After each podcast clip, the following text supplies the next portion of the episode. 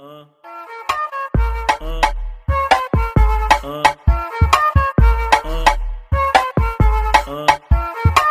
vacina envolvente que mexe com a mente de quem tá presente. A vacina é saliente, vai curar nós do vírus e salvar muita gente. Eu falei assim pra ela.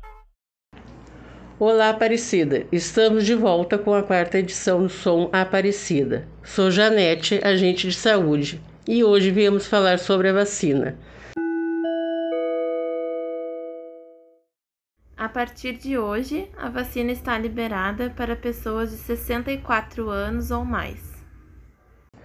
Para quem já tomou a primeira dose, fique de olho na data informada na sua carteira de vacinação para a segunda dose. É muito importante fazer a segunda dose na data indicada para você realmente ficar protegido.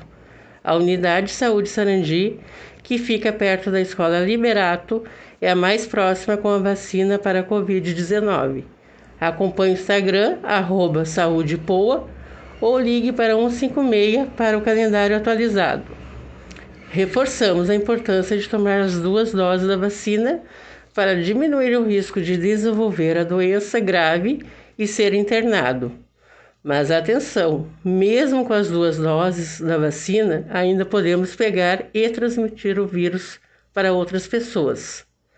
Por isso, é importante manter os cuidados, usar máscara, evitar aglomerações e lavar as mãos com frequência.